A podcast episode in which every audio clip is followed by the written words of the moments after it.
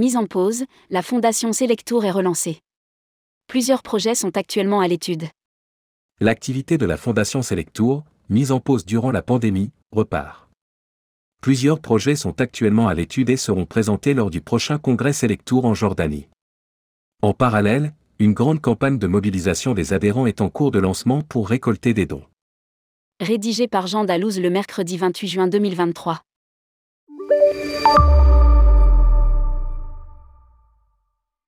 La Fondation Selectour, mise en stand-by durant la pandémie de Covid-19, est relancée sous l'impulsion de Laurent Abitbol, président du directoire Selectour et de Ghislaine Beltram, présidente de la Fondation Selectour, aidée par cinq administrateurs.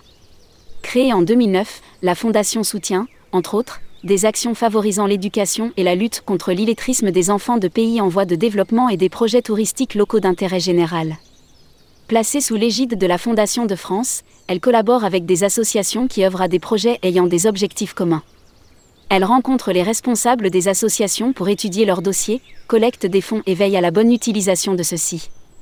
Les fonds sont collectés tout au long de l'année auprès des adhérents, dirigeants et collaborateurs Selectour, des partenaires, fournisseurs, transporteurs, réceptifs. Ils sont adressés par le donateur à la Fondation Selectour à l'adresse de la Fondation de France. Cette dernière établit les reçus fiscaux pour tout don reçu. Fondation Selectour, plusieurs projets à l'étude.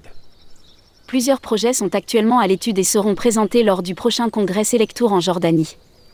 Grâce aux dons récoltés, la Fondation Selectour pourra participer à la création d'écoles, de puits et d'orphelinats dans des villages dans le besoin pour venir en aide aux populations locales.